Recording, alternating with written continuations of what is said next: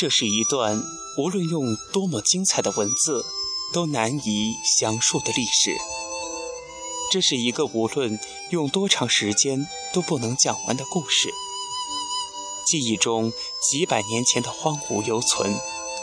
来自一个世纪前的伤痕宛在。风从千年戈壁吹过，梦从净土天国洒落。这里，一片充满传奇又无比脆弱的土地。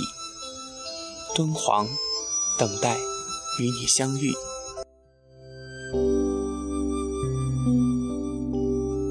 亲爱的听众朋友们，欢迎大家收听荔枝 FM《指尖流年西藏行》。那么本期节目要跟大家一起分享的是莫高窟之行。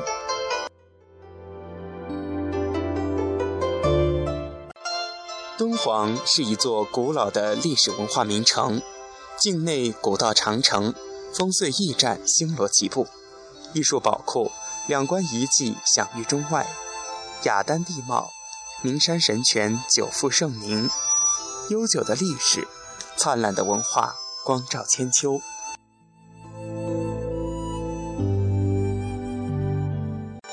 敦煌是丝绸之路上一颗耀眼的明珠，汉唐丝绸之路的兴盛，使其成为中国历史上率先向西方开放的地区。东往西来的各国使节、商贾学者、僧侣及众多的艺术家，把古老的中国文化、印度文化、伊斯兰文化和希腊文化交融在一起，从而形成了博大精深的敦煌文化。因而，这种文化是一个包容性极强的多元文化，广采博集，兼收并蓄，继而融会贯通，开拓创新，最终形成了鲜明的特色和风格。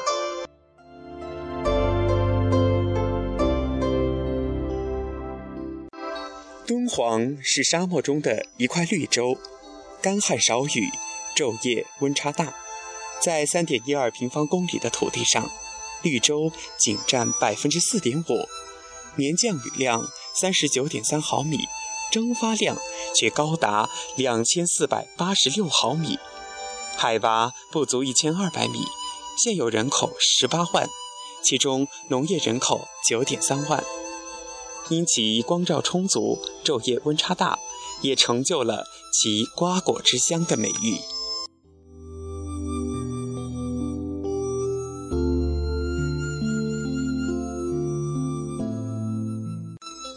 莫高窟距敦煌城东南二十五公里，地处大泉河谷西岸，坐落于鸣沙山东麓，南北长一千七百余米，鳞次栉比的洞窟镶嵌在刀削斧劈的断崖上，窟前有蜿蜒曲折的栈道连接，部分洞窟为木岩结构，这是古人的一个创举，把中国传统的。木构建筑与石窟建筑有机的结合在一起，展示出一种独特的建筑艺术风格。著名的木构建筑九层楼是莫高窟代表作，气势宏伟，雄浑壮观。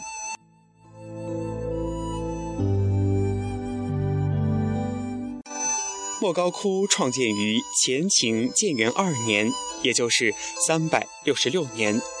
据传。第一个开凿洞窟者是一个叫乐尊的和尚，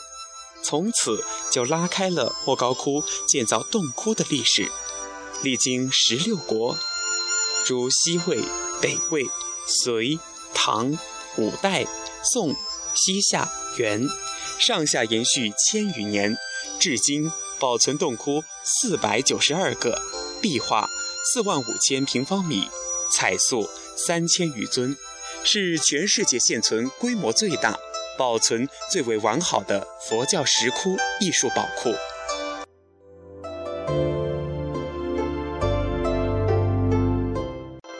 一九六一年，莫高窟被国务院列为全国重点文物保护单位；一九八七年，被联合国教科文组织列为世界文化遗产。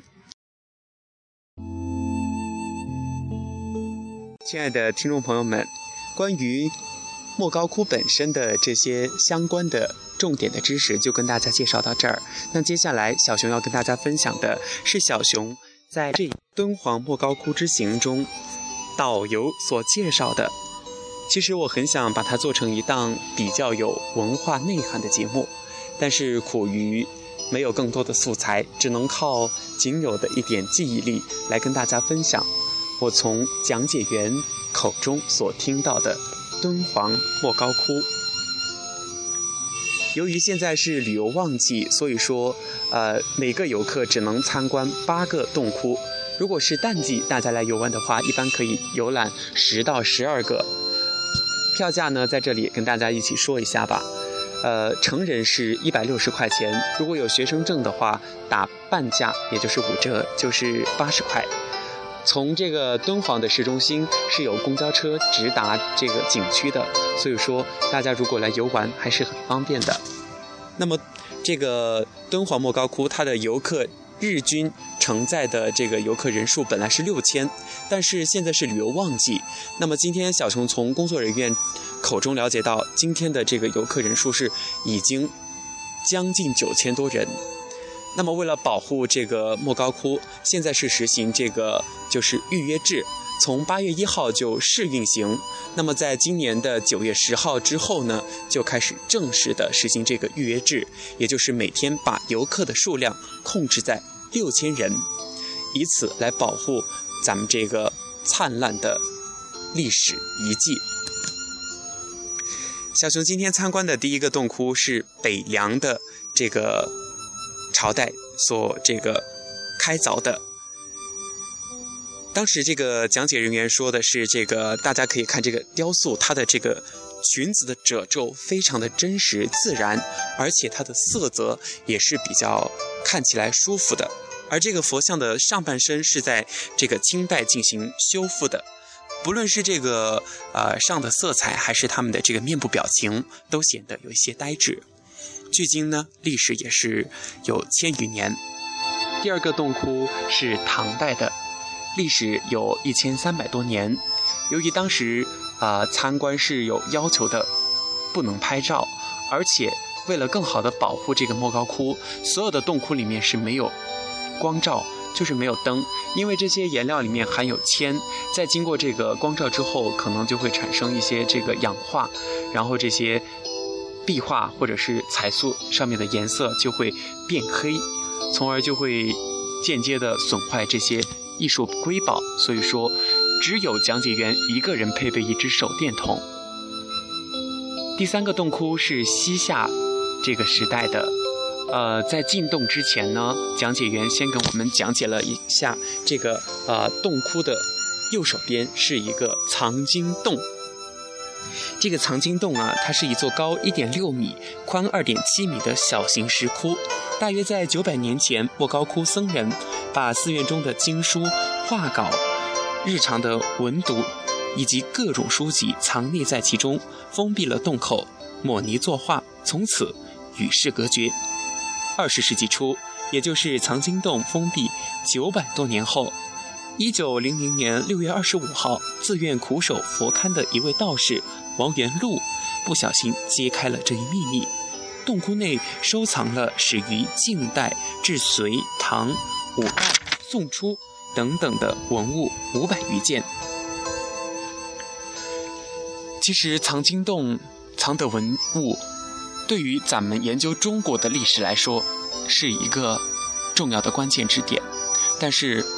咱们现在中国现存的仅有八百多件，为什么？因为各种文物流落到全球各个博物馆。那么在稍后的节目当中呢，小熊会跟大家聊到，我们说的这个呃西夏的这个洞窟，其实它是嗯九百多年的历史。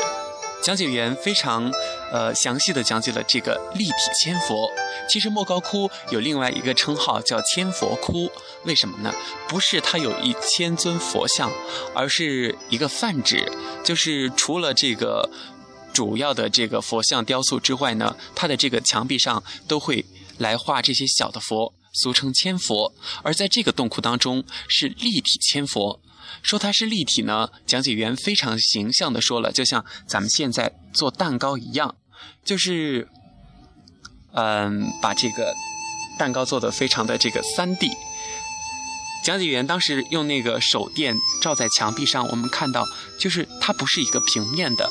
就像那个挤奶油在蛋糕上作画一样，类似的原理。所以这个洞窟还是非常有特色的。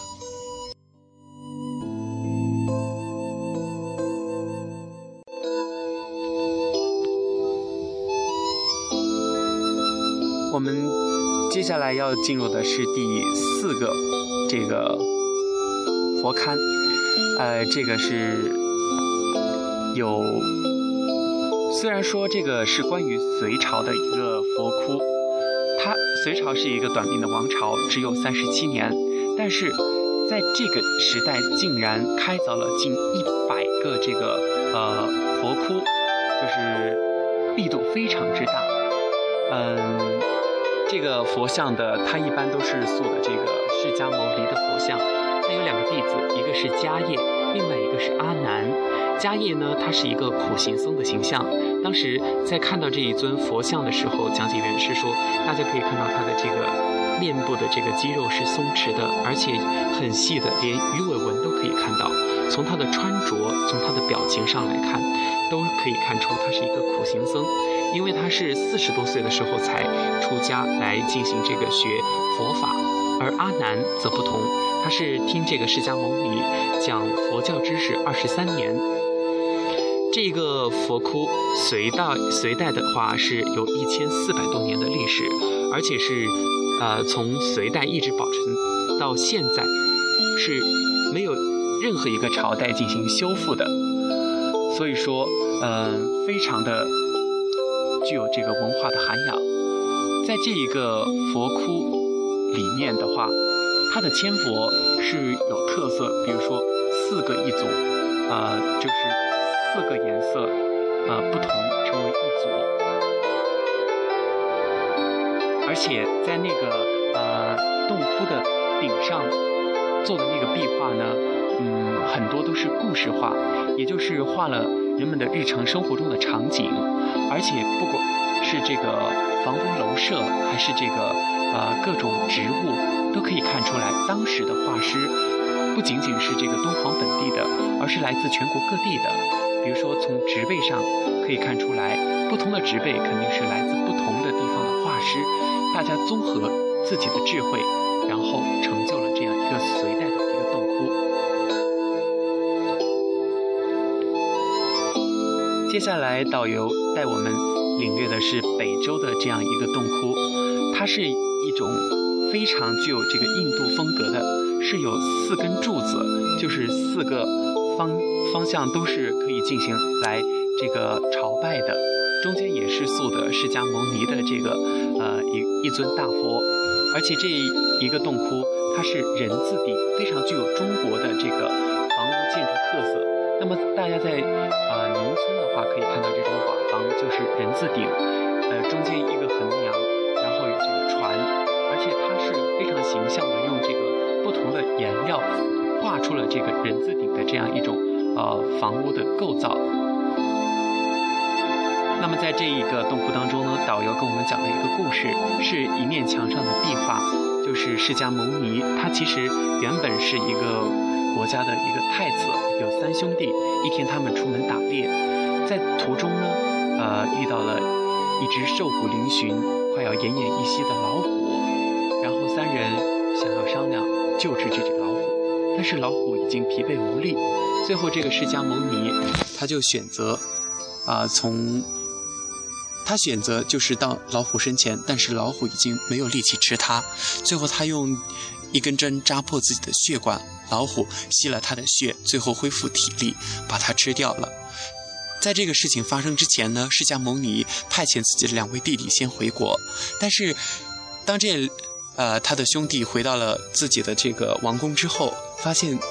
哎他还没有回来，所以又驾马前去寻找，就发现一堆尸骨，后来才明白事情的原委，然后把他的尸骨进行这个运回，然后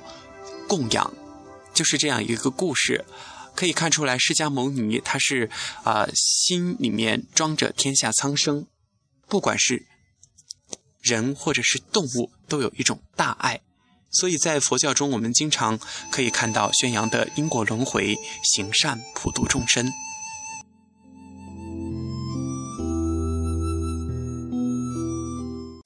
其实小熊在跟大家说这些的时候，脑海中浮现的都是当时讲解员在跟小熊讲解的时候的这样的一些感受。呃，当所有人都在欣赏这个洞窟里的美景的时候，我在低头用自己的手机备忘录，呃，写下他讲的一些知识点和关键点。当时讲解员看到我这么用心，所以也就没有说啊，小同学把你的手机收起来。我是非常感谢他的。因为有了这些记录，我才能在这里跟大家分享一些他所说的这项精彩的东西。那么接下来，讲解员带我去领略的是宋代的这样一个洞窟。宋代其实是佛教没落，也就是敦煌的呃这个莫高窟，它的这个造佛，嗯，造窟没落的这样一个时代。为什么？呃，是因为当时这个颜料紧缺，交通闭塞。所以说，就是没有开凿像其他朝代这么多，而这个宋代的这个呃佛窟被称为曹家窟，这个曹家当时是开凿了五十多个洞窟，而且这个洞窟的特色就是洞窟的四个角啊，就是洞窟顶顶端的四个角呢，另外开了佛龛，绘制了四大天王，什么意思呢？就是示意风调雨顺。而这个洞窟里面所有的佛像都是纯的泥塑木泥塑，说它是木泥塑，意思就是首先是用这个木条来作为这个塑像的结构，然后扎上稻草，最后用泥敷上，然后再上色，呃，最后就成为了现在大家看到的这个木泥塑。但是因为年代久远，距今已经四一千四百多年，所以说有的这个佛塑，它的手，比如说就是。塌落了，还露出了这个木架子。在当时欣赏的时候，讲解员说，呃，当时所有的塑像画都是经变化，经变化，经是经书的经，就是由佛经转化为这个呃画面。当时详细的讲解了一幅观无量寿佛，其中可以看到这个啊当时的建筑，还有就是舞蹈。宫廷乐，有人拿着琵琶，有人拿着古筝，有的人在跳舞，很很形象。其中也出现了非常著名的反弹琵琶。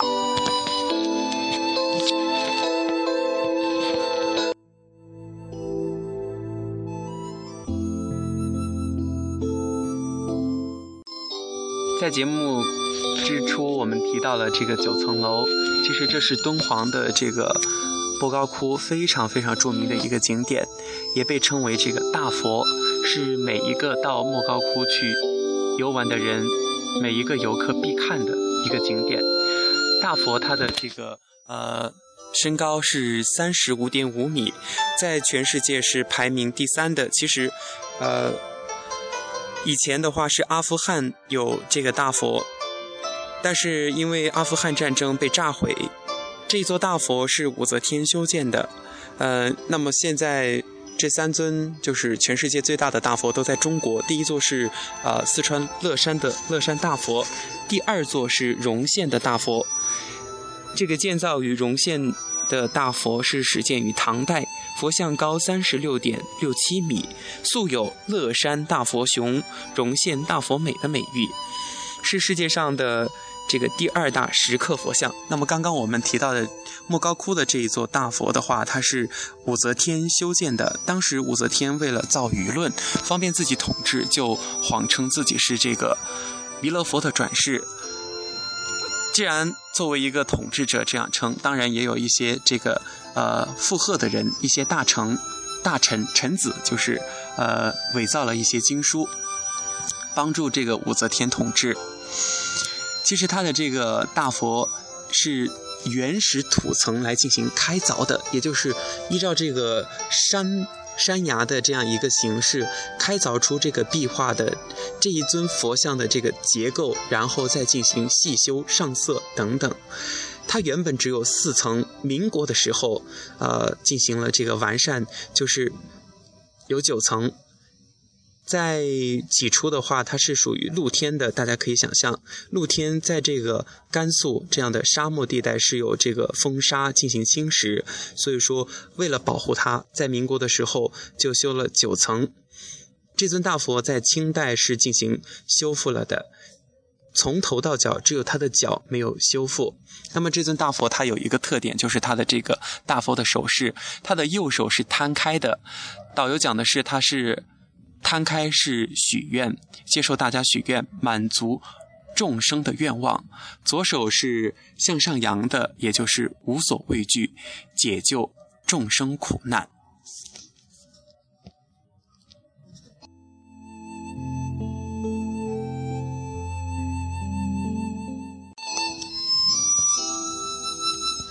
最后看的一尊佛像，我想很多在敦煌莫高窟游玩过的游客都看过的，是一座这个睡佛，也称为卧佛，也就是佛家中称的最高境界涅槃。佛教里讲究永生，也就是到达了极乐世界。嗯，这一座佛像是汉代的时候李广后代开凿的，睡佛仅有。这个一头，就是在莫高窟，它是头朝南的，呃，全长十七米。这个睡佛的话，卧佛它的曲线非常的优美，嗯，从它的这个腿呀、腿型啊等等，都是可以看出来，是人们当时对这个人体构造是非常有一定的这个比例的，非常恰当。而且它在这个。也是经过了修复的。刚开始的话，这个洞窟里面只有这样的一座睡佛，后后来进行修复之后，就有了身后的清代弟子。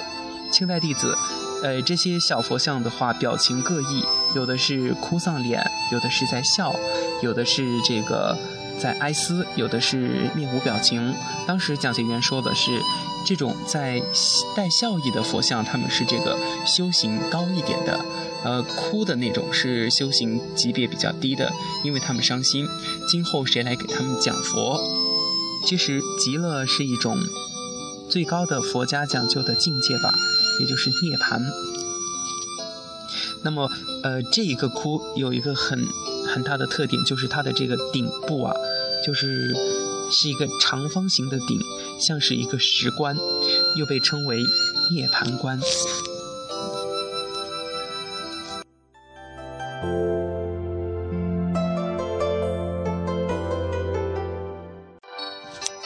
那么小熊今天要跟大家分享的这个莫高窟之行呢，就暂时跟大家一起聊了这些内容。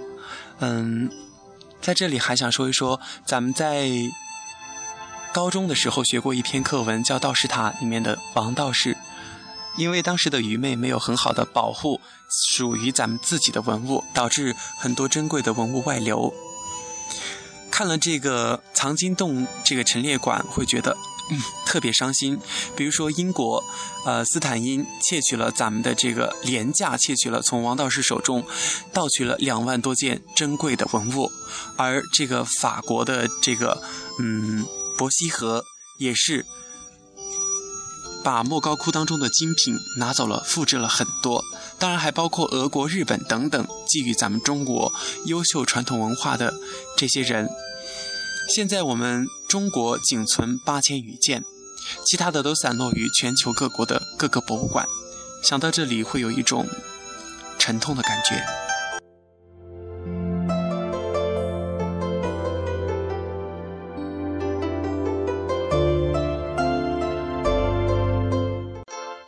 高窟是一部光彩夺目的历史画卷，是人类智慧的结晶，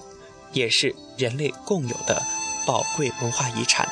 我们都说民族的是世界的，但是中华民族的应该由每一个炎黄子孙、每一个中华儿女更好的传承和保护。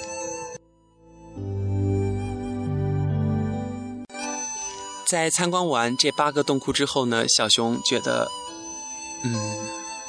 其实，在旅途中，除了看自然美景之外，更好的、更重要的就是去接受一种文化的熏陶和洗礼。嗯，当时跟着那一位